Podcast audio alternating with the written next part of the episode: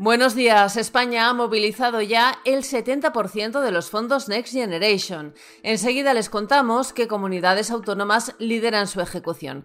También les desvelamos que China es ya el segundo exportador de coches a España. Y Sandra Sánchez, redactora de Finanzas de Expansión, nos hablará de la entrada de Santander en la gestora española Seaya. Además, recogemos el aviso que ha lanzado Azvalor sobre la inteligencia artificial y la última cotización del Bitcoin que se ha disparado en las últimas horas. Comenzamos hoy hablando sobre los fondos Next Generation, porque España ha movilizado ya el 70% de los 80.000 millones de euros que le han sido adjudicados en el marco de ese programa. El plazo para ejecutar el total de las subvenciones termina en verano de 2026. Las comunidades autónomas han movilizado 4 de cada 10 euros comunitarios transferidos, con fuertes diferencias por territorios, eso sí. La comunidad valenciana y Andalucía lideran en términos de importe, con más de 1.200 millones de euros cada una. Le sigue de cerca Cataluña y ya por detrás Madrid y País Vasco. China fue el segundo exportador de vehículos a España en 2023 por detrás de Alemania, con 2.850 millones de euros, lo que supone un incremento del 109%. Esa subida, protagonizada por marcas como MG, Omoda, BID o Polestar, se explica no solo por el desembarco en España de nuevas marcas del gigante asiático, sino que además estas compañías están eligiendo España como puerta de entrada para vender sus coches en otros mercados europeos.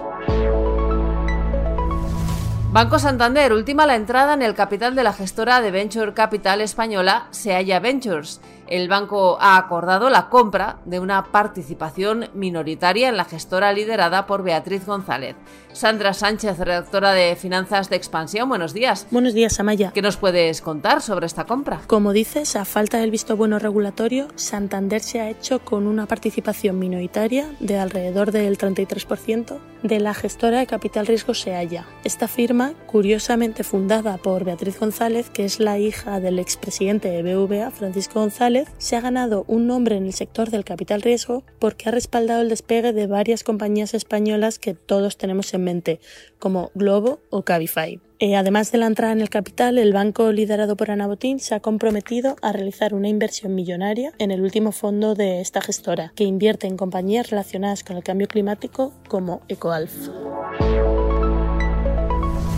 Hoy también les contamos que SACIR ha completado una reestructuración societaria y ha reordenado su organigrama directivo. Pedro Sigüenza, hasta ahora responsable de construcción, pasa a ser el director general de concesiones, el pulmón de la compañía. Por su parte, Rafael Gómez asume la dirección de construcción y Eduardo Campos será director general de la actividad de agua y energía. Además, recogemos la advertencia que ha lanzado Azvalor, la gestora, cuestiona la fiebre desatada por la inteligencia artificial. Recuerda que a finales de los 90 del siglo pasado había una fiebre similar por la llegada de Internet y que el Nasdaq llegó a desplomarse un 80%. Y esta madrugada la cotización del Bitcoin ha tocado los 64.000 dólares tras dispararse en las últimas horas.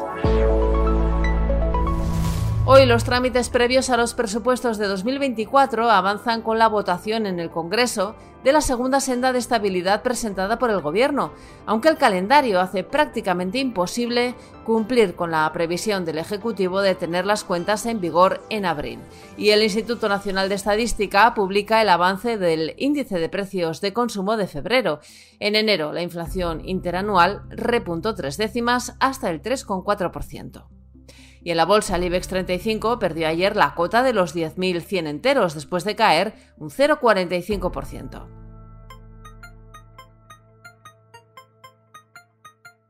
Financial Times nos cuenta que el director ejecutivo de Uber, Dara Khosrowshahi, ha recibido opciones para comprar acciones de la compañía por valor de 136 millones de dólares.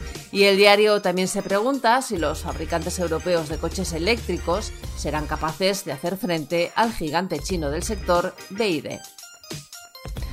Estos son algunos de los asuntos que van a marcar la actualidad económica, empresarial y financiera de este jueves 29 de febrero. Soy Amayor Maichea y han escuchado La Primera de Expansión, un podcast editado por Tamara Vázquez y dirigido por Amparo Polo. Nos pueden seguir de lunes a viernes a través de expansión.com, de nuestras redes sociales y de las principales plataformas de podcast.